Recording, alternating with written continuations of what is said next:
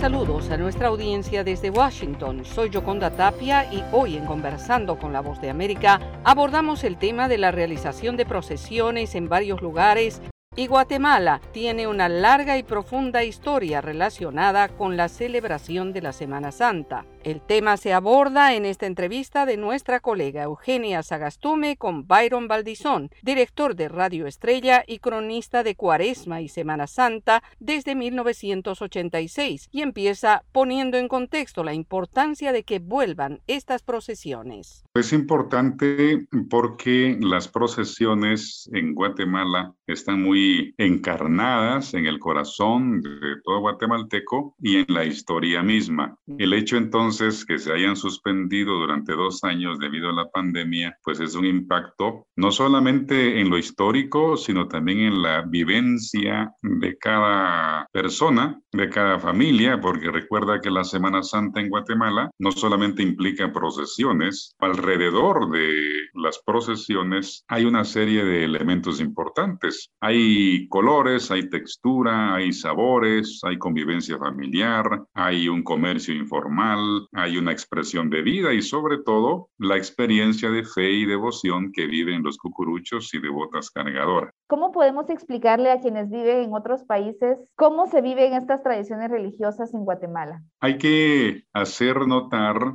que Guatemala de alguna manera hereda toda esta riqueza de las procesiones eh, de España, pero que aquí cobran un auge increíble. Habría que hacer mención, por ejemplo, de la imagen de Jesús Nazareno de la Merced, que habrá que ubicarse en el año 1654, por ejemplo ¿verdad? Y que la mayoría de imágenes de pasión fueron elaboradas en el siglo XVII, siglo XVIII. Y esto nos ubica, no cabe duda, en el tiempo de la colonia de Guatemala. Quiere decir que es una herencia antiquísima, forma parte de la historia misma y alrededor de las procesiones surgieron muchas situaciones históricas. Por ejemplo, hablábamos de la imagen de Jesús de la Merced, que fue declarada en su momento, hace 300 años aproximadamente, como patrón jurado de la ciudad de Guatemala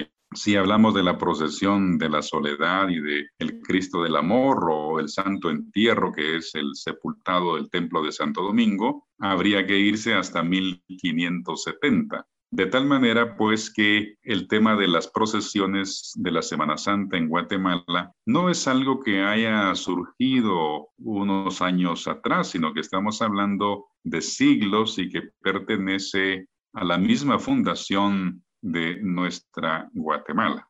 Desde su experiencia de tantos años de narrar las procesiones y la Semana Santa en general, ¿cómo se vive esta devoción, esta veneración a las imágenes? Nosotros decimos con mucho orgullo que la Semana Santa de Guatemala es la más bella del mundo, quizás porque vivimos aquí en este país y hay cortejos procesionales majestuosos. Hay características muy propias en nuestra Guatemala, como por ejemplo la extensión de las andas, donde van las imágenes. Por ejemplo, aquí hablamos de una procesión que sale el Viernes Santo del Templo del Calvario de la ciudad de Guatemala, que es cargada cada cuadra, es decir, cada bloque, por 140 personas ¿Se imaginan ustedes la cantidad de seres humanos que se involucran para llevar en hombros las procesiones? Igualmente, hay otra procesión, por ejemplo, la de Jesús de Candelaria, que sale el jueves santo, que años atrás se estimaba que participaban en el cortejo procesional, participan en todo el cortejo un promedio de 16 mil personas eh, llevando las andas. Hay una devoción y una identidad muy grande